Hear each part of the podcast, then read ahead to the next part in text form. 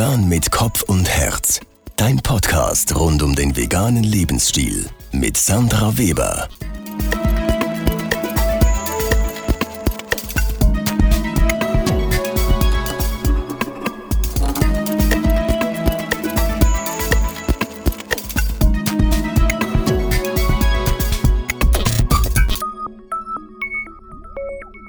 Wir haben gestern wahnsinnig viel geschwitzt, literweise. Oder Miriam von Hello Vegan, siehst du das auch so? Ähm, ja, also gestern war es tatsächlich heiß und heute war es wunderbar angenehm. Tolle Stimmung, super Leute und ja, leider schon vorbei. Leider schon vorbei. Wirst du das nächste Mal wieder dabei sein am Vegan Market? Wir wissen zwar nicht, wo und wann er ist, das frage ich aber nachher den Peter Egli. Aber wie ist es bei dir? Ja, habe ich Peter schon gesagt. Ich bin auf jeden Fall wieder dabei. Ist einfach immer cool, super Leute, super Aussteller, super Besucher ja, und super Veranstalter. Ja, bin ich gleicher Meinung. Ich habe heute unendlich viele Leute gesehen, super Gespräche geführt. Ehrlich gesagt weiß ich gar nicht mehr, wen ich alles gesehen habe, aber es war super, wirklich toll. Und jetzt sind wir schon so weit und haben eine Prosecco-Flasche geöffnet, weil wir den Geburtstag von deinem Partner Massimo noch ein bisschen feiern wollen. Und natürlich ähm, ist es war es gestern die Lancierung deines neuen Produktes zusammen mit Remo von Ce Vegara. Wie heißt das Produkt und um was geht es? Das Produkt ist ein süßer Reis, äh, der unter dem Brandnamen Herr Vigara erscheint und ähm, ist ein mega cooles Dessert, Zwischenmahlzeit, also ein süßer Reistypus Anführungszeichen ähm, Milchreis, Schlusszeichen. Das darf man ja nicht mehr sagen, genau. das böse Wort. Und zwar mit einem äh, mega feinen Kompott auch drunter. Das ist ein ähm, Rum-Zwetschgen-Kompott. Und ja, den haben wir gestern äh, lanciert. Der ist auch super gut angekommen in diesen zwei Tagen. Wir haben den hier groß verköstigt und es gab auch eine tolle Aktion. Die Leute haben viel davon auch mit nach Hause genommen. Ja gut, ich durfte ja auch einen probieren, ganz zu Anfang, ich glaube fast den ersten und ich fand ihn super lecker. Mehr davon bitte. Danke Miriam. Jetzt schaue ich mal, ob ich den Veranstalter, den Peter Egli, noch irgendwo finde. Ähm, Peter, so, jetzt habe ich ihn gefunden, den Peter Egli, den Organisator dieses Events. Peter, was, was ist dein Ziel mit dem Vegan Market? Der Vegan Market ist ein äh, Wandermarkt, wo an mehreren Stationen in der Schweiz stattfindet und ähm, wirklich einen hohen Marktanteil haben soll. Also wirklich Aussteller, die die Sachen verkaufen, die man im Tagesgebrauch gebrauchen kann. Und noch eine coole Kombination aus verschiedenen Fußständen, wo man so ein bisschen international und auch schweizerisch unterwegs ist. Dankeschön. Und weißt du jetzt schon, wo der nächste Vegan Market stattfindet? Oder kannst du das schon verraten, falls du es weißt? Also ganz sicher sind wir nächstes Jahr wieder in Aarau, das ist äh, schon bestätigt. Also nächsten ähm, Sommer? Nächsten Sommer, genau. Und äh, wir sind momentan noch auf der Suche nach einer äh, geeigneten Location in Zürich von unserem Weihnachtsmarkt. Sieht ganz gut aus und wir werden wahrscheinlich in der nächsten Zeit das Datum bekannt geben können. Okay, super, da freuen wir uns schon. Ähm, gestartet hat es ja in, in Zürich im, im Unterwerk Sellnau.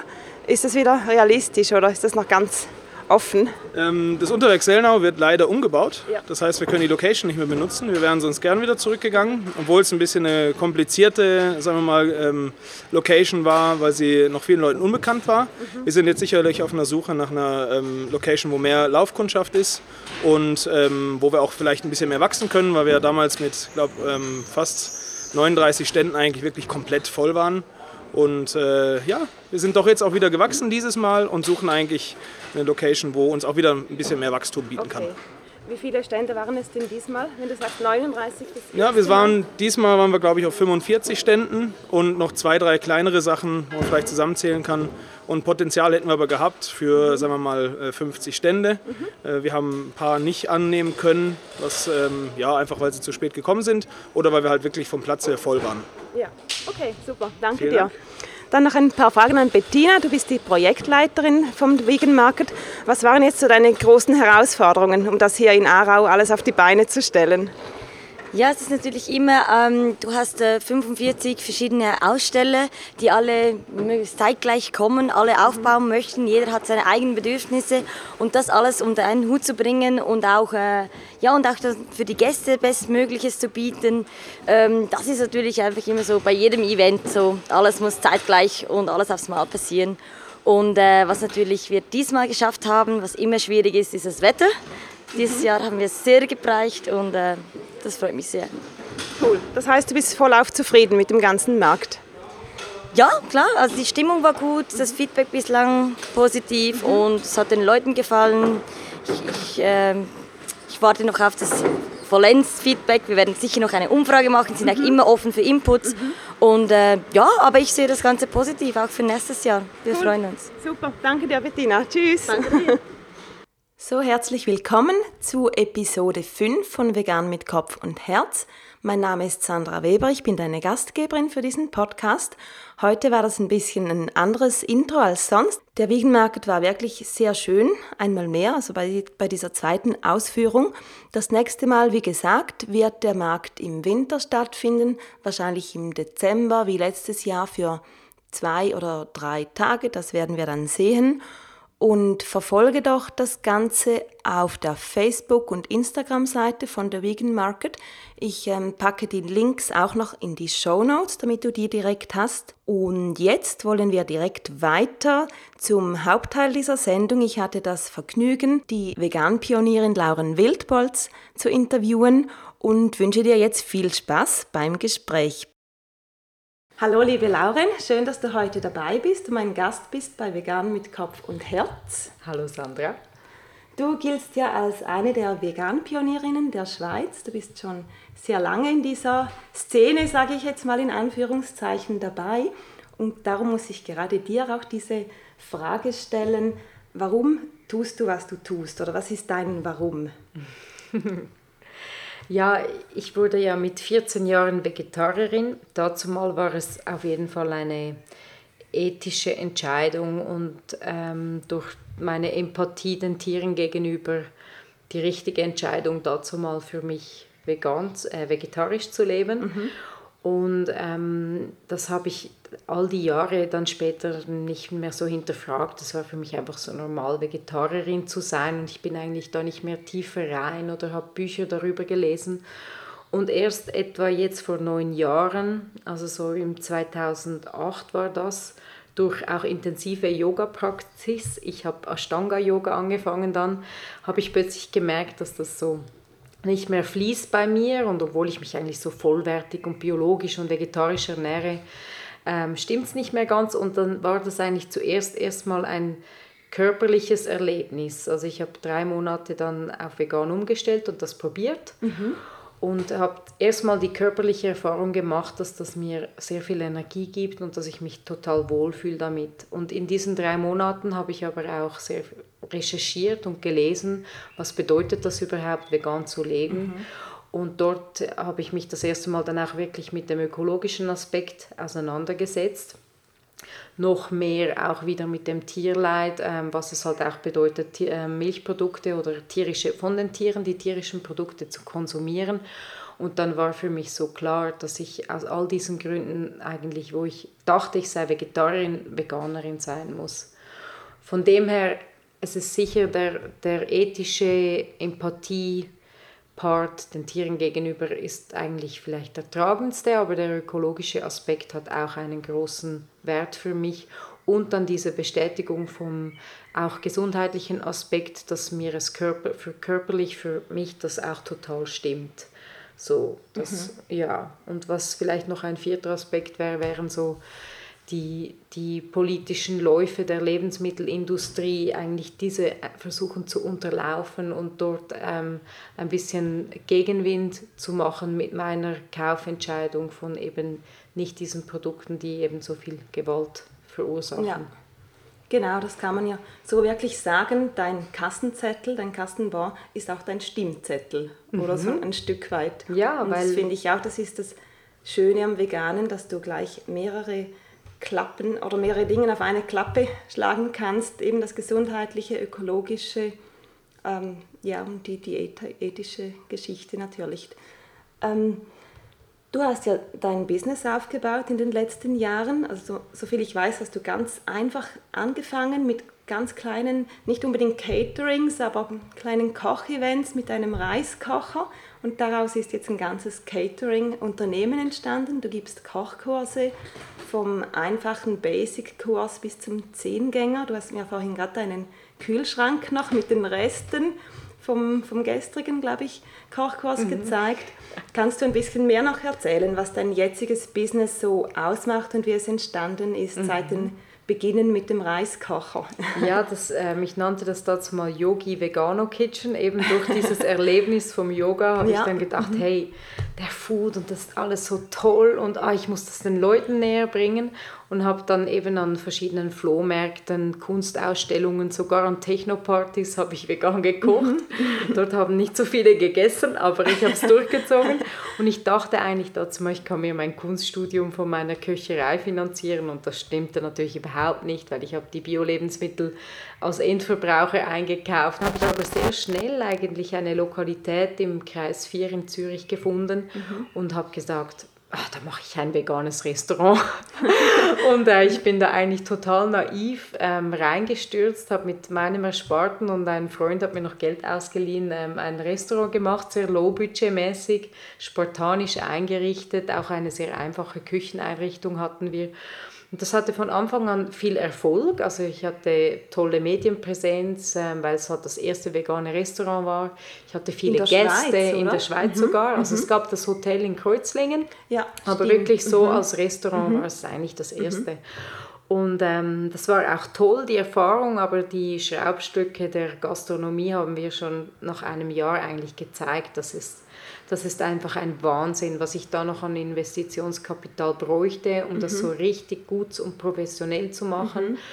Und ich fand es auch ein bisschen deinspirierend, täglich in diesem Restaurant zu stehen. Also da ich Kunst studiert habe und dann mein mhm. Kunststudium unterbrechen musste für das Restaurant, ähm, wollte ich eigentlich vielfältig bleiben, aber schon in diesem Bereich, wo ich dann angefangen habe, tätig zu sein. Und das war für, für mich war eigentlich das künstlerische Medium die vegane Küche, die veganen Lebensmittel, der, ähm, die vegane Lebensweise. Mhm. Und die wollte ich zum Ausdruck bringen. Und wo ich das Restaurant dann verkaufen konnte an die Firma Sojana. Es ist jetzt immer noch, wird immer noch bio und vegan geführt, total in meinem Sinn. Mhm. Und ich gehe dort auch viel essen, ist sehr lecker.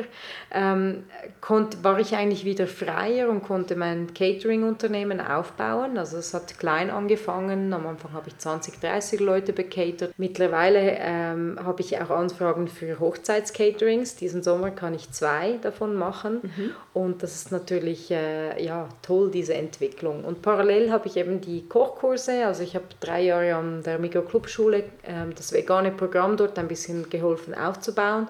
Und jetzt seit bald drei Jahren gebe ich eigenständige Kochkurse. Mhm. Muss aber sagen, durch auch die Hiltl Akademie und so weiter und das Riesenangebot von Kochkursen, dass ich mich jetzt eigentlich spezialisiere auf eben das vegane Zehn-Gang-Menü und einfach den dafür so richtig gut mache. Also so die Beginners-Kochkurs und alles habe ich jahrelang gemacht, aber da ist mhm. die Nachfrage gar nicht mehr so groß. Ich habe das Gefühl, alle können schon jetzt alle vegan kochen. Das, genau. das ist ja gut, oder? Aber vegane Zehngänge kochen, das können noch nicht alle. Ja, das genau. können sich wahrscheinlich noch nicht mal alle überhaupt vorstellen. Ja, kann ich, ja. mir, kann ja, ich mir vorstellen. Das, das, Tolle ist halt, und das ist eigentlich auch das, was dein Podcast jetzt auch so als Idee ähm, verkörpert, und das ist auch das vegane Zehngang-Menü, dort kannst du richtig zeigen, was die vegane Küche die einfach das alles drauf hat, also was mhm. alles möglich mhm. ist und du kannst den Leuten halt innerhalb von einem Abend wirklich zehn verschiedene Gerichte zeigen, die halt in den Gerichten, das sind ja nicht nur zehn Rezepte, sondern ein Gang äh, hat vielleicht vier, fünf Rezepte integriert. Ja. Also mhm. die Leute lernen wirklich etwas und haben nachher mhm. auch viel Zeit noch zum Essen und ja. Plaudern und ja. es gibt Wein und Champagner. Es soll auch wirklich so opulent sein und den mhm. Leuten zeigen, dass, ähm, dass er halt kein Verzicht ist, sondern eigentlich, dass es eine, eine Horizonterweiterung ist, die vegane Ernährungsweise. Mhm. Das hört sich super an mit diesem Zehngang-Menü. Weißt du jetzt gerade auswendig, wenn, wann das nächste Datum ist? Es ist noch nicht online, aber es wird im September nach den Sommerferien wird das nächste Datum sein. Okay, das genau. finden wir aber dann ja auf deiner Seite, auf der vegankitchen.ch. Genau, ja. Mhm. Cool. Jetzt dein allerneuestes Projekt, darauf möchte ich unbedingt zu sprechen kommen. Du hast im April, glaube ich, dein, oder war es im Mai, dein Buch Vegan Love ähm, publiziert.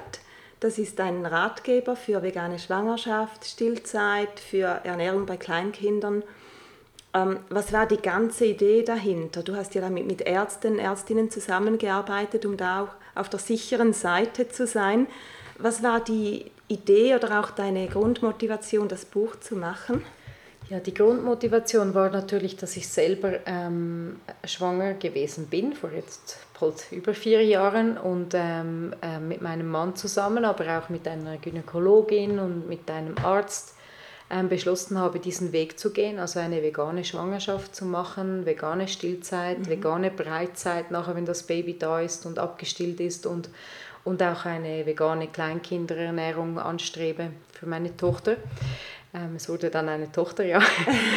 und, ähm, und ich habe mir halt all die Bücher, die zu diesem Zeitpunkt auf dem Markt waren, ähm, bestellt und auch durchgelesen. Und ähm, mit der Präzision und dem Denken von der Schweiz her und dem Gynäkologen und Ärzten, wo ich da hier zu tun hatte, ähm, hat das eigentlich nicht wirklich koordiniert mit den Büchern, die ich dann gelesen mhm. habe. Also in den mhm. Büchern, die auf dem Markt waren zu diesem Zeitpunkt, ähm, war es eigentlich so, dass da auch gewisse Unwahrheiten standen, wie zum Beispiel, dass B12 über pflanzliche Lebensmittel aufgenommen werden okay, kann. Ja. Sehr gefährlich. Genau, ja. also wir wissen, dass es in Algen und ein bisschen Sauerkraut und fermentierten Lebensmitteln ja. wohl B12 drin hat, aber das ist nicht bioverfügbar. Mhm. Und solche Unwahrheiten können einfach verheerend sein mhm. in einer Schwangerschaft. Ja. Und ähm, neurologische Schäden, ein offener Rücken vom Kind bei Geburt und solche Dinge können dann die, ähm, ja, können dann die Folge, die Folge davon ja. sein. Ja. Und dem wollte ich entgegenwirken und habe mich dann zusammen mit meinem Mann, der hat tagkräftig auch mitgeschrieben, er ist mhm. Texter und hat mir geholfen, auch die Ärztetexte zu revidieren und anzupassen in eine verständliche Sprache mhm. und so mhm. weiter, mhm.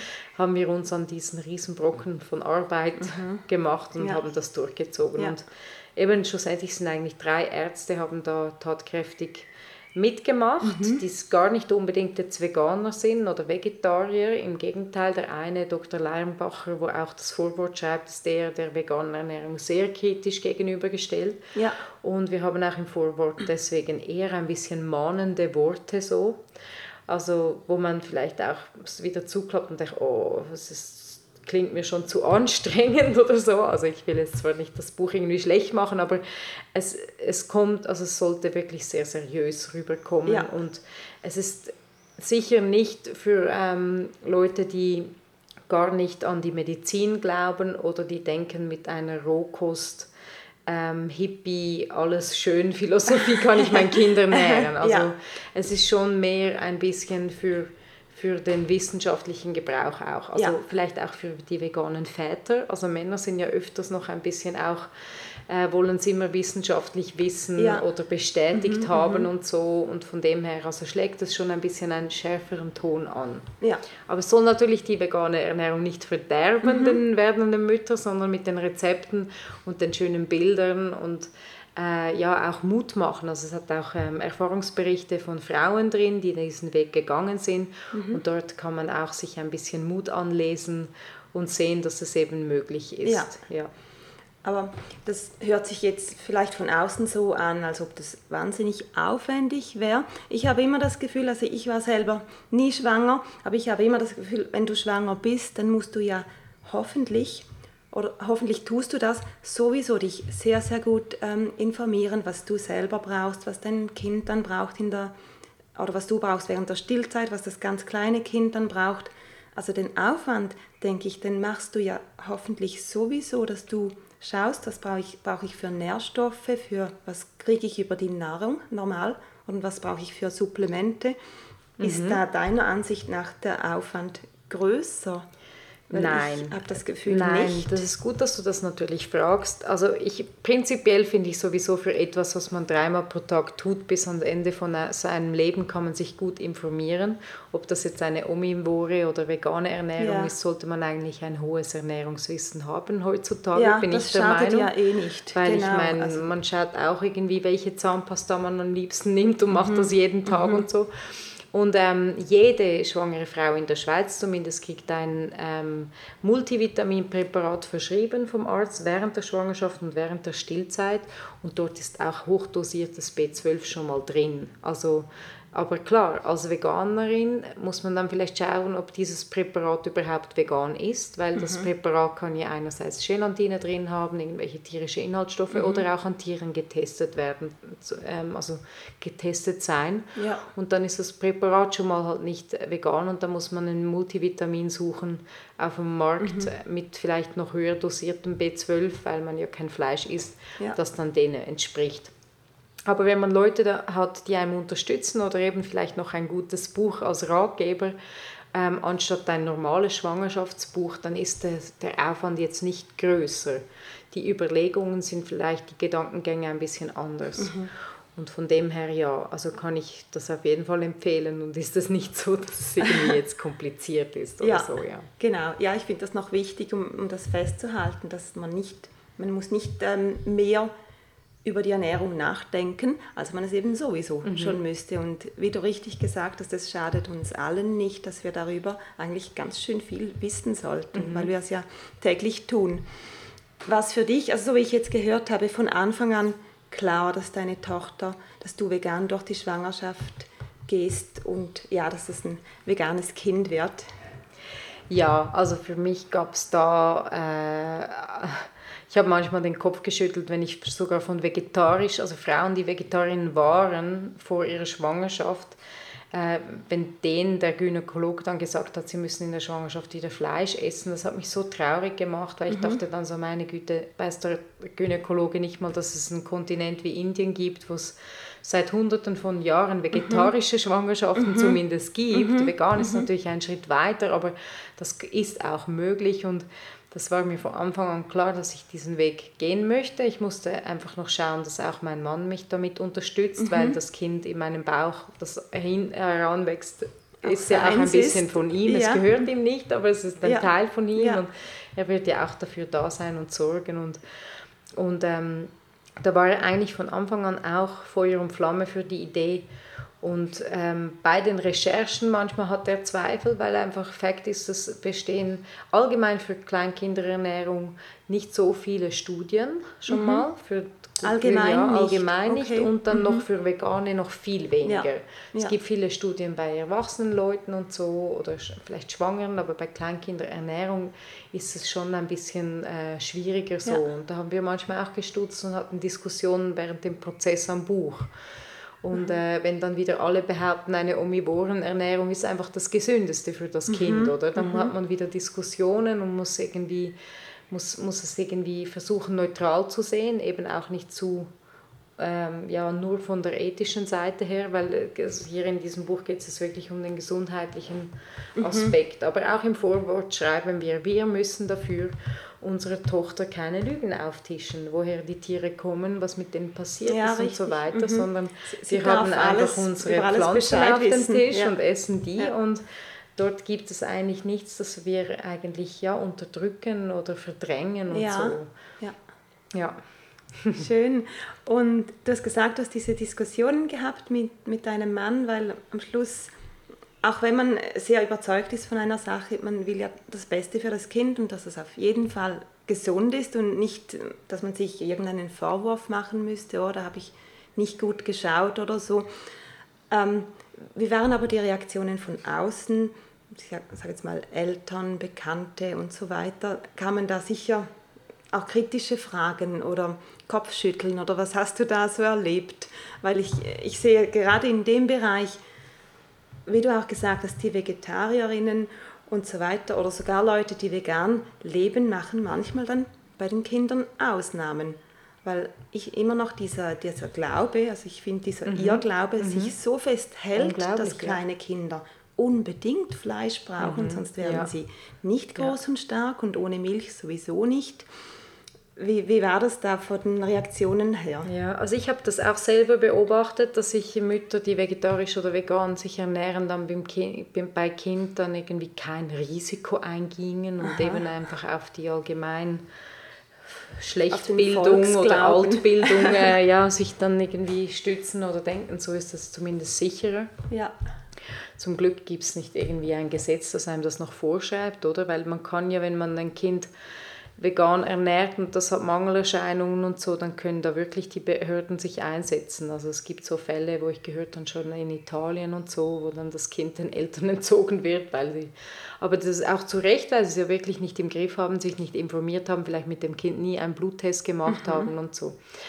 Bei mir war es eigentlich, die Reaktionen waren so mittelmäßig okay. Also ich habe es jetzt nicht gemerkt, dass sich ganz, ganz viele irgendwie darüber aufregen, dass ich jetzt diesen veganen Weg gehe, aber ich habe schon, war schon erstaunt, wie plötzlich so ein Bauch oder dann auch ein Kind plötzlich Interesse der Öffentlichkeit ist, also Interesse der Allgemeinheit, wie mhm. eigentlich die Leute dann anfangen. Wenn ich mich so ernähre, ist ja okay, aber dass ich mein Kind das dann eigentlich so aufzwinge, das mhm. ist dann fragwürdig. Mhm. Und das schönste Erlebnis hatte ich eigentlich mit einer Freundin, die ihren Sohn ernährt mit Fleisch und die fand dann in einem Gespräch, wir sind so über die Wiese geschlendert und dann sagt sie so, ja, aber du entscheidest das ja einfach so für dein Kind, ihm das nicht zu geben. Und dann hatte ich so die, das, den ein, Einfall, so, ihr zu sagen, ja, aber du hast ja entschieden für deinen Sohn, dass du ihm das gibst. Mhm, richtig, Eigentlich ist das ja viel schlimmer, weil mhm. er kann nicht entscheiden, ob er irgendwie Tiere essen will oder nicht. Ich lasse es mal meiner Tochter offen und ich habe das immer gesagt, dass meine Tochter selber entscheiden kann, sobald sie den Unterschied zwischen einem lebendigen Tier und einer Pflanze versteht. Und mhm. wenn sie dann Tiere essen möchte, dann soll sie das tun. Also ich möchte ihr nicht äh, ja, eine Art von Religion vermitteln, weil für mich ist Veganismus keine Religion, sondern eine Lebenseinstellung mhm. und auch eine auch eine ja, Wertvorstellung, oder? Auf jeden Fall. Genau. Ja. Und was sie damit macht, das, das muss sie selber entscheiden. Und ich mhm. werde ihr nie deswegen sagen, ich werde nie sagen, andere Leute, die Fleisch essen, sind jetzt die bösen Menschen oder so. Ich mhm. versuche da wirklich sehr tolerant und neutral zu bleiben. Aber es ist natürlich ja. schwierig, die ganze mhm. Geschichte, mit dem mhm. ganzen Umfeld, das halt konstant so viel Fleisch isst. Und das sind nämlich genau die Leute die ganze Zeit, die die ganze Zeit sagen, ich esse sehr viel weniger Fleisch und gar kein Fleisch. Ja, und wenn du also mal einen Tag mit denen verbringst, dann merkst du Frühstück, Mittagessen und Abendessen ja. essen sie nämlich Fleisch. Also ja. ja, das ist halt dann, wenn das alles, was vom Huhn ist oder so, quasi nicht zählt als Fleisch genau. oder, gar nicht... Ähm, Prosciutto auf der Pizza ja, das zählt dann Dinge. nicht. Ja, genau. genau. Das mit den Wertvorstellungen Vorstellungen weitergeben finde ich noch interessant, weil das hört man immer wieder, dass man das quasi den Kindern dann aufdrängen würde. Mhm. Aber wenn man sich das so überlegt, ich meine, alle Eltern drängen ein Stück weit ihre eigenen Wertvorstellungen ihren Kindern auf. Das ist ja normal, dass man das, Definitiv, was man ja. für richtig empfindet, dass man das weitergibt. Und dass man so auch in der, in der Familie gewisse Werte pflegt und das gibt man ja immer an die Kinder weiter. Genau, auch die Wertvorstellung, äh, Vorstellung, Fleisch zu essen, ist natürlich ist, ein ist Wert, ja der ja weiter. Eine. Genau. Eben, das ist genau wieder dieses Gespräch mit der mhm, Freundin auf der mhm, Wiese, oder? Mhm. Weil sie vermittelt, Fleisch essen ist gut und ich vermittle ihr Fleisch essen finden wir halt nicht gut. Ja, und, genau. und irgendwie, also ja, mit dem wächst man auf und was man dann später in seinem Leben damit macht, das ist ja dann einem selber überlassen. Genau, oder? das kannst das, du ja dann auch nicht mehr steuern, genau. was sie oder allgemein, was die Kinder mit den Werten, die sie mitgekriegt haben, am Schluss machen. Das ist ja dann offen. Wie du sagst, oder wie, wie du vorhin gesagt hast, das kind, das kind gehört einem ja nicht. Mhm. Man gibt ihm etwas mit auf die Reise, bis es erwachsen wird und dann ja, weiß man ja nicht, wohin das gehen wird. Genau. Ähm, jetzt noch ein bisschen zurück wieder zur Schwangerschaft. Hast du so ein, ein paar Sachen, ich weiß, das Ganze ist ja sehr komplex, darum hast du mit den Ärzten zusammengearbeitet, aber hast du ein, ein paar Dinge, die man so schnell benennen könnte, auf was man achten muss, jetzt von der Ernährung her und eben was die wichtigsten Präparate sind. Mhm. Vielleicht ist noch etwas anderes nebst diesem Vitaminpräparat, das du erwähnt hast. Worauf hast du ja. speziell auch geschaut? Also was mega wichtig ist, ist, dass man nicht in eine vegane Schwangerschaft reingeht, schon mit einem Mangel. Also das kann mhm. zum Beispiel bei Müttern passieren, die schon ein Kind hatten mhm. und, und äh, dann gestillt haben und dann vielleicht schon nach einem Jahr oder schnell wieder schwanger werden, dass ja. die relativ ausgesogen sind, auch wenn sie vielleicht eben nicht so supplementiert haben richtig ja. und auch nicht so Blutkontrollen gemacht mhm. haben, was ich definitiv empfehle. Also eigentlich ideal ist, sobald man schwanger ist oder wenn man schwanger werden möchte, dass man mal einen Bluttest macht und Omega-3, Eisen, ähm, B, B, B12, Vitamin D, die, die wichtigsten Dinge sicher mal kontrolliert mhm. und schaut, wo stehe ich. Wichtig ist, dass die Speicher dann aufgefüllt sind und dass man wirklich ohne jeglichen Mangel in eine vegane Schwangerschaft geht und das auch weiterhin durchzieht während der Stillzeit, dass man wirklich sehr präzise supplementiert und ich empfehle da auch äh, zusammen mit den Ärzten Bluttests alle drei Monate zu machen. Ähm, was übrigens auch in einer normalen Schwangerschaft eigentlich der Fall ist, dass diese Bluttests gemacht werden und lustigerweise natürlich auch das B12 wird bei jeder schwangeren Frau auch getestet und geschaut. Ja. Und das Eisen ist ja auch immer ein Riesenthema, weil mhm. spätestens bei der Geburt verliert man relativ viel Blut. Mhm. Im blödesten Fall äh, ein bisschen mehr, ein bisschen weniger und dann sind die Eisenspeicher dann auch meistens unten und muss man die wieder auffüllen für die Stillzeit. Ja. Von dem her. ist kein veganes Thema per se, sondern ein, es ist ein, ein allgemeines, allgemeines ja, was ja. gerade Frauen sowieso ja. betrifft. Ja. Ich habe gerade gestern wieder gehört, dass Eisen zwar als Mineral sehr, sehr ähm, groß vorhanden ist auf unserer Welt, aber nicht in unseren Körpern. Und dass Eisen bei Frauen der weltweit größte Eisen, also der größte Mangel, der am weitesten verbreitetste Mangel allgemein ist. Und ja. wir sind ja nicht alle vegan. Also auch daran sieht man, das ist ein allgemeines ja, ja, Problem definitiv. auch mit dem Eisen. Und ich habe auch bei anderen schwangeren Frauen gehört, dass sie Probleme hatten mit der Eisenaufnahme. Und mhm. da gibt es eine ganz einfache Erklärung. Vielen Frauen wird ja eben dann ein hochdosiertes Eisen verschrieben, weil sie mit dem Eisen ein bisschen zu tief sind in der Schwangerschaft. Eisen gibt aber Eisenpräparate, ähm, eben nicht so vielleicht natürliche wie Spirulina oder so, geben auch Verstopfung und dann wird denen noch Magnesium gegeben. Magnesium ist aber ein Eisenhemmer. Mhm. Und das sollte man nicht zusammennehmen, das ist ganz wichtig, sondern mhm. das Eisen zum Beispiel am Morgen. Das Eisen darf man auch mit, nicht mit Kaffee nehmen, weil Kaffee zerstört eigentlich fast alle Vitamine und Mineralien. Also da muss man einen Abstand haben und das Magnesium sollte man nachher am Abend nehmen, nicht kombiniert mit den anderen Vitaminen. Ja. Also, aber eben, das sind so Details, die beschreiben wir zum Glück auch im Buch. Aber ja. ähm, es war lustig, während dann meiner Schwangerschaft und später wurde ich plötzlich zum Ratgeber auch von omivoren Müttern, weil ich einfach so ein hohes, hohes Wissen mir mhm. angeeignet mhm. habe während dieser Arbeit am Buch, dass ich auch ähm, andere Mütter beraten konnte, die gar nicht eine vegane Schwangerschaft haben. Also ja, eben gerade mit dem Eisenproblem. Ja, ja, eben das zeigt auch wieder, dass du dir damit allgemeingültiges Wissen auch angeeignet hast mhm. und nicht nur veganes. Mhm. Ja, und eben ja. das auch, das, das ist mir auch ganz wichtig, dieses Buch haben wir nicht nur für vegane Mütter geschrieben, wir haben es auch für vegetarische Mütter geschrieben und sogar für Mütter, die vielleicht ein bisschen weniger Fleisch in der Schwangerschaft essen möchten und ihren mhm. Kindern weniger Fleisch geben möchten, als mhm. Inspirationsquelle und auch aufzuzeigen, dass sie mit, mit diesem Wissen dann auch auf der sicheren Seite sind.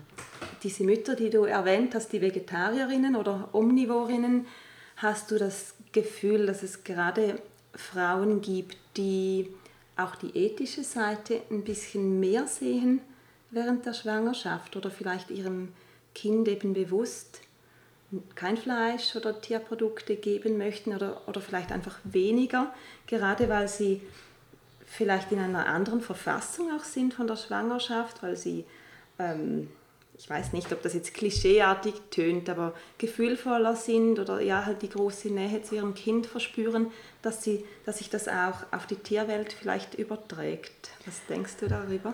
Ähm, also ich hatte vielleicht, um das irgendwie als, gerade als Studie anzusehen, hatte ich jetzt nicht genügend Schwang mit genügend Schwangeren zu tun, mhm. nicht gleich mit 100 oder so, aber was mir schon aufgefallen ist, ähm, ist, dass bei den schwangeren Frauen ein größeres Bewusstsein da ist für was tut mir gut und was vernehme ich mir ein. Mhm. Und dann glaube ich auch so dieses Wissen, dass jetzt hier ein kleines Wesen im Körper anwächst, wo ja am Anfang eigentlich so eine kleine Kaulquappe ist. Mhm. Und spätestens, wenn das nachher auf der Welt ist, hat das so etwas Ähnliches wie ein Tier, weil es ist halt ja, wir sind ja alle Säugetiere. Mhm. Und wir haben mehrere schon Mütter, nachdem sie Mutter geworden sind, dann gesagt, so seit sie das Kind in der Hand haben und so, sie können eigentlich fast kein Fleisch mehr essen, weil eben ihnen ist das plötzlich viel näher, so dieses mhm. junge, wie ein junges Tier anwächst und wie die mhm. Mutter mit dem Tier ist und mhm. was man halt so weiß mit den Kühen und den Kälbern, die den Kühen weggenommen werden und so. Das ist mir schon aufgefallen, dass das, gerade halt natürlich haben sie es mir auch berichtet, weil ich die vegane Mutter bin und ja. so und mhm. Mhm. ja, das ist schon wahr, dass da etwas dran ist, denke ich schon, ja. Ja, ich habe jetzt auch gefragt, ähm, weil ich tatsächlich eine Freundin habe, die zwar nicht Veganerin ist, aber auch auf dem veganen Weg habe ich das Gefühl und das auch seit sie Mutter geworden ist. Und sie hat mir mal gesagt, du, die, die Mütter, die müsstet ihr, ihr veganen Businessfrauen als neue vegane oder als neue Zielgruppe anschauen, weil die also es ist einfach ihre persönliche Aha. Ansicht oder das, was sie so erlebt hat, weil, weil diese Frauen einfach irgendwo ja, sehr nahe bei sich sind und diese Sachen mhm. einfach sehen und spüren. Ja. Wahrscheinlich viel, viel stärker, als wenn ja. sie eben das Baby nicht hätten, das, dass sie so auf viele Sachen aufmerksam macht. Also es wäre genial, wenn es so wäre, weil ähm, dann, dann hätte mein Buch ja den vollen Erfolg. Den vollen oder? Run, genau, dann ist es schon bereits ja, Nachdruck. War, wir haben das Buch nicht in dieser Absicht natürlich gemacht, aber ähm, ich nehme das schon auch wahr, allgemein, dass einfach schwangere Frauen, die haben so, die, man muss ja auch in der Schwangerschaft einfach einen Gang zurückschalten und, mhm. und ich erlebe sehr, schwangere Frauen haben, glaube ich, schon immer in der Kultur ähm, etwas ähm, so sehr, ähm, ja, vielleicht spirituelles ähm, an sich, so wenn man mhm. eine schwangere Frau beobachtet und die so wahrnimmt, dann ist die, man ist, plötzlich ist die Person ja auch zwei Menschen, ja, oder? Und das ja. ist irgendwie etwas sehr Spezielles, eine mhm. schwangere Frau zu sehen, wie sie so hier in der Welt herumwandelt und so. Mhm. Im Moment habe ich auch eine Freundin, die sieht total toll aus, so schwanger. Mhm. Ich muss es ihr immer wieder sagen und sie ist ganz verlegen und so. Und diese Ausstrahlung, und das sind ja auch Hormone, die das ausmachen, aber mhm. eine schwangere Frau hat auch eine andere Ausstrahlung und mhm. ich habe das Gefühl, sehr viele schwangere Frauen haben auch entwickeln so ein bisschen ein, ein feineres Bewusstsein für sich, ihren Körper und die Umwelt. ja. ja. Schön. schön. Ähm, Danach ist es wieder vorbei. Nein. Oh nein. nein. Danach das ist man wieder ordinär. Ja. Nein, nein, nein. Genau, aber es ist schon gemütlichen ja. Tagesordnung ah, ja. drüber. Aber es ist schon ein Erlebnis, ja. ja. ja. Schön. Was ich dich noch fragen wollte, also man kriegt das von dir natürlich ein großes Stück schon mit, ähm, aber allgemein, was ist deine Art, wie du dein Vegansein nach außen trägst. Also ich nehme dich da sehr, sehr tolerant wahr. Du hast, ähm, obwohl du sehr klar deinen Weg gehst, fühlt sich das bei dir aber, glaube ich, nicht so an, wenn, man dich von außen als nicht vegane Person ansieht, hat man das Gefühl, du bist sehr ja, tolerant in, dem, also in der Art, wie du sprichst und wie du kommunizierst. Wie, wie, gehst, wie gehst du das an? Mhm. Ja, für mich ist es mittlerweile schon fast ein bisschen die, eine Strategie geworden, Aha. dass ich eben als tolerant gelte. Und im tiefen Herzen bin ich natürlich die Hardcore-Aktivistin. Ja. Das sage ich jetzt nur dir und die, ja. die es hören. Ja, die sagen es ähm, niemandem. genau, ihr sagt es niemandem. ähm, ähm, aber das führt viel zu mehr. Also wenn man mhm. einerseits die, die ähm, einfach alle Menschen respektiert. Für mich hat das mit Toleranz auch zu tun und, und auch mit einem Verständnis, dass ähm, jeder an seiner Stelle ist mit den Überlegungen und mhm. mit der Art und Weise, wie er vielleicht seinen Teil zur Welt und Umwelt und Menschen und Tieren beiträgt. Mhm. Und mhm.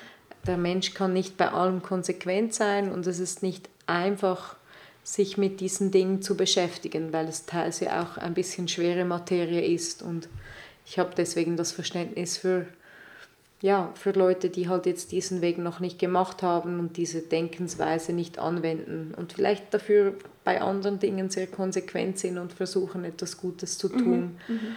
Deswegen möchte ich ja nicht behaupten, dass vegan jetzt der einzige Weg ist. Aber was sicher der Weg ist und was ich immer wieder erwähne, ist, dass man seinen tierischen Lebensmittel und auch Güterkonsum einschränken sollte. Und für das eigentlich stehe ich mit der Vegan Kitchen, ja. dass ich die Leute durch die Kulinarik dazu bringen möchte, dass sie weniger tierische Produkte konsumieren. Das mhm. mittlerweile habe ich sehr definiert für mich. Und mhm. Und ja, da ist ja wirklich dieser wachsende Teil der Bevölkerung, der sich Flexitarier nennt oder der zumindest von Coop und Migros den Großen so genannt, mhm, so wird. genannt wird. die Zielgruppe. Ähm, ja, mhm, genau. dort ist ja wirklich eine Bewegung da ja. und passiert etwas. Mhm. Und das sind die Leute, die man noch mehr ansprechen muss und abholen sollte, weil wenn sie in diesen Genuss kommen von der veganen Kulinarik, dann ja, ist das sowieso mal geschehen. Das ist so, genau. Da gibt es keinen Weg mehr zurück. ja, aber es ist ja so diese Kombi von Unwissen, also einerseits Unwissen, was wirklich geschieht in der Welt mit den Tieren und was es ähm, ökologisch alles anrichtet auf der einen Seite und auf, das, auf der anderen Seite auch noch das Unwissen darüber, wie gut vegan schmecken kann. Mhm. Ja. Und das ist ja so eine große Welt, die man da erfahren kann, wenn man sich mal reingibt. Ja. Und deshalb, ich finde es super, dass hier auf, auf allen Ebenen in der Gastronomie, oder aber auch bei den Großverteilern und bei allen kleinen veganen Businessbetreibern, dass da auf, auf wirklich jeder Stufe etwas passiert und dass es immer einfacher ist für jeder Mann und jeder Frau an vegane Produkte zu kommen ja. und diese auch mal so unverbindlich, sage ich jetzt mal, ausprobieren kann, ohne dass man sich wie gleich zum Veganer, zur Veganerin committen muss. muss. Ja, genau, total. weil irgendwo fängt ja. ja jeder mal an und man muss ja zuerst mal die Möglichkeit auch sehen, ach so, ich könnte jetzt heute Abend was Veganes essen mhm. und das heißt mhm. nicht, dass ich mich jetzt sofort committen muss. Ja. ja, und was ich den Leuten auch immer sage in den Kochkursen ist, hey, die vegane Ernährungsweise ist nicht einfach die vegane Ernährungsweise. Man kann vegan auf Italienisch essen, man kann vegan Japanisch essen, mhm. man kann auch nur Bier und Chips essen, ist auch vegan. Auch vegan Oder all genau, diese Convenience-Ersatzprodukte mhm. ähm, nur benutzen und nichts mehr selber machen und nie Linsen kochen und so.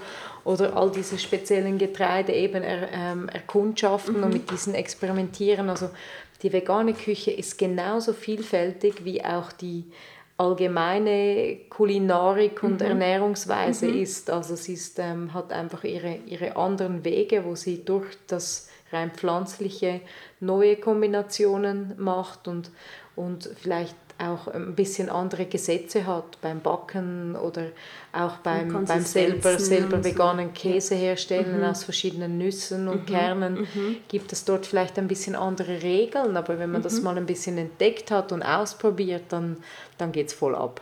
Dann geht es voll ab, genau. Und was ich auch noch finde, die, die ganze Gewürzwelt steht einem ja auch zur Verfügung, weil mich erstaunt das manchmal, wenn Leute sagen, dass vegan fad sei. Das finde ich eine ganz, ganz komische Behauptung, weil also Pfeffer und Paprika und Curry und so weiter sind ja alles vegane Produkte. Mhm. Ja, total. Ich weiß nicht, ob die dann manchmal nicht, einfach ja. den unbehandelten, unbearbeiteten Natur-Tofu-Block vor sich sehen und meinen, ja. ja. die Veganer, die beißen nur in ja. sowas rein. Das genau. wäre wär wirklich übel. Ja, ja, ja, ich sage den Leuten auch immer eben, kauft lieber den Räuchertofu, der hat schon Taste und sonst macht eine feine sonst Marinade. Macht weil, was draus, genau. Ja, auf jeden mhm. Fall. Genau. Ah, ich habe kürzlich gerade den, den Spruch gelesen, das Leben ist wie Tofu. Man muss etwas draus machen, sonst bleibt es fad. Oh, wie schön. Das ist Passend, lustig. Oder? Ja, voll cool. okay, ähm, wir sind schon bald am Ende. Was ich dich noch fragen wollte, was machst du so in deiner Freizeit oder deiner übrigen Zeit, wenn du nicht gerade kochst oder Kochkurse gibst oder Kochbücher schreibst? Ähm, oder bloggst. Für was hast du noch Zeit? Neben Mann und Kind natürlich? Ja, auf jeden Fall ist schon das Yoga ist eine große Passion von mir und auch durch die harte Arbeit in der Küche muss ich schauen, dass ich meinen Rücken immer stärke. Mhm. Also da versuche ich eigentlich ähm, viel reinzugeben und dann bleibt am Ende dann ja für so viel mehr nicht mehr, außer tolle Bücher zu lesen. Ich lese gerade ein Buch von, von dem Lemke, Ethik des Essens und die Einführung in die Gastrosophie. Und ähm, das ist so ein tolles Buch, weil es trifft genau all die Themenfelder, wo ich eigentlich gedacht habe. Ich habe mich jetzt schon fast ein halbes Leben damit beschäftigt und es mhm. bringt es aber noch viel präziser auf den Punkt. Ja, also jetzt, wenn ich für eine Woche am Thunersee in den Ferien sind, werde ich sicher dann auch noch mehr Zeit haben, mal zumindest in die Mitte von diesem Buch zu kommen. Okay. Es ist sehr dick. Ja, es ist ein recht dicker Schinken, genau. ja, ein veganer Schinken. Ja. ja, das ist eigentlich schon alles, weil dann ist die Zeit ja. Dann ist die Zeit, Zeit ist um von den 24 Stunden ja, pro Tag. Cool.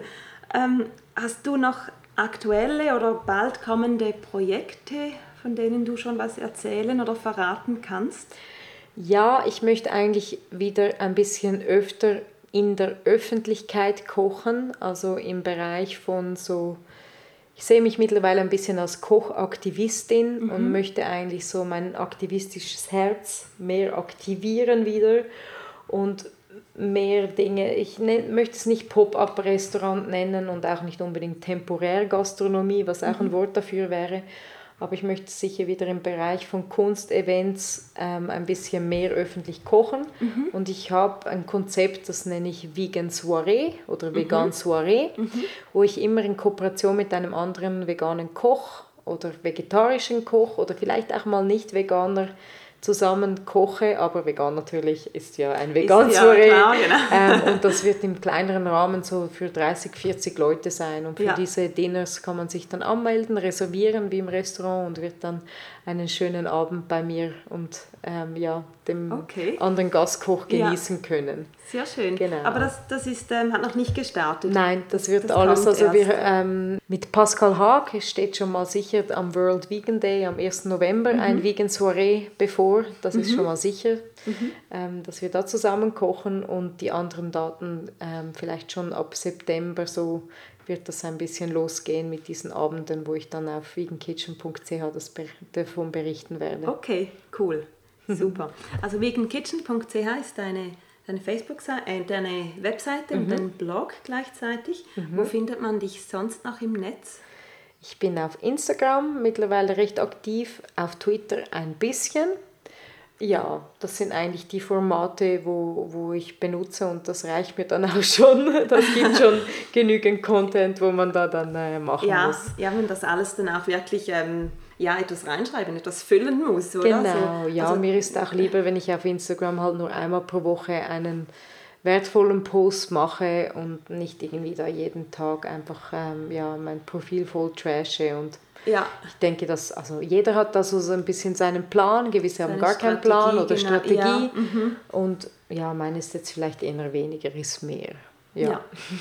Das ist gut, das passt auch sehr gut zu dir, finde ich super. Danke. Ähm, Gibt es noch etwas, was du den Hörerinnen und Hörern auf den Weg geben oder mitteilen möchtest oder etwas, was du sonst noch irgendwie loswerden möchtest? etwas Allgemeines oder vielleicht auch etwas zum Thema Schwangerschaft, Kleinkinder? Mhm. Ja, über, ich glaube, Schwangerschaft, Kleinkinder und das Buch haben wir viel gesagt, aber wenn du sagst, mit auf den Weg geben und gerade noch in, in Kombination mit dem letzten Task, jetzt mit dem Instagram-Account, ähm, habe ich in letzter Zeit, denke ich, so oft an diese ganzen Influencer und habe mhm. mir schon Gedanken darüber gemacht, vielleicht mal einen Brief als Blogpost an die Influencer zu schreiben. Und mhm. ich, ich denke, wenn man über das Wort Influencer ein bisschen genauer nachdenkt, mhm. Dann steht doch dahinter auch eine gewisse Aufgabe in der Öffentlichkeit. Mhm. Und für mich sollte ein Influencer nicht ein Influencer sein, wo einen dazu bewegt, ähm, mehr zu konsumieren von diversen Marken und Produkten, sondern ich finde, jeder Influencer heutzutage sollte auch für etwas stehen. Das mhm. heißt nicht, dass der Influencer unbedingt Veganer sein muss, aber er sollte doch eine gewisse Haltung gegenüber der Welt haben, dass die ein, ein Stück besser wird. Und das wäre so mein Wunsch oder was ich noch loswerden möchte, dass eigentlich allgemein Influencer sich mehr bewusst werden, für was, für was sie eigentlich wirklich stehen mhm. und dass sie dort ihre Strategie eigentlich ausweiten und das versuchen zu vermitteln, weil man kann extrem viel bewirken so, weil es sind ja Vorbilder auch, diese Influencer. Genau, das, ja, das Wort zum Sonntag. Das war zum Sonntag und damit auch ein sehr schönes Schlusswort. Ich danke dir vielmals, Laura, dass du heute mein Gast wirst. Äh, mein Gast wirst, mein Gast warst. Vielleicht wirst du ja nochmals mein Gast. Wir haben gerade Überschwemmung hier, dein Laptop. Ah. Oh, oh nein. So, wir hatten jetzt gerade noch eine kleine Überschwemmung, aber das ähm, hat sehr zu unserer guten Laune natürlich nochmals beigetragen, zu eurer vielleicht auch. Und ja, dann nochmals danke vielmals, Lauren. Und vielleicht bist du ja wieder mal mein Gast. Ich freue mich schon. Tschüss. Ciao, ich danke dir und danke an die Hörer auch. Ähm, bis ein andermal und kauft das Buch fleißig. Tschüss. Ja, unbedingt. Tschüss. So, das war das Gespräch mit der Lauren. Ich hoffe, es hat dir gefallen. Ich habe jetzt noch zwei Dinge, die ich dir ankündigen möchte. Einmal der 1. August, der fällt dieses Jahr auf einen Dienstag und bereits zum vierten Mal veranstalte ich mit Flowers und zusammen mit dem Hof Nah, das ist ein Lebenshof in Eck bei Zürich, veranstalten wir zusammen einen großen 1. August Brunch. Der soll so ein bisschen Gegengewicht geben zu all den ähm, 1. August Brunch Veranstaltungen auf den Bauernhöfen. Der Hof Nahr ist natürlich auch eine Art Bauernhof, aber eben ein anderer, ein, ein Bauernhof, wo die Tiere eben leben dürfen und nichts mehr müssen, als einfach zu sein. Wenn du Lust hast, dabei zu sein am 1. August, dann melde dich möglichst schnell an unter zukunft.hof-narr.ch. Die Website ist www.hof-narr.ch.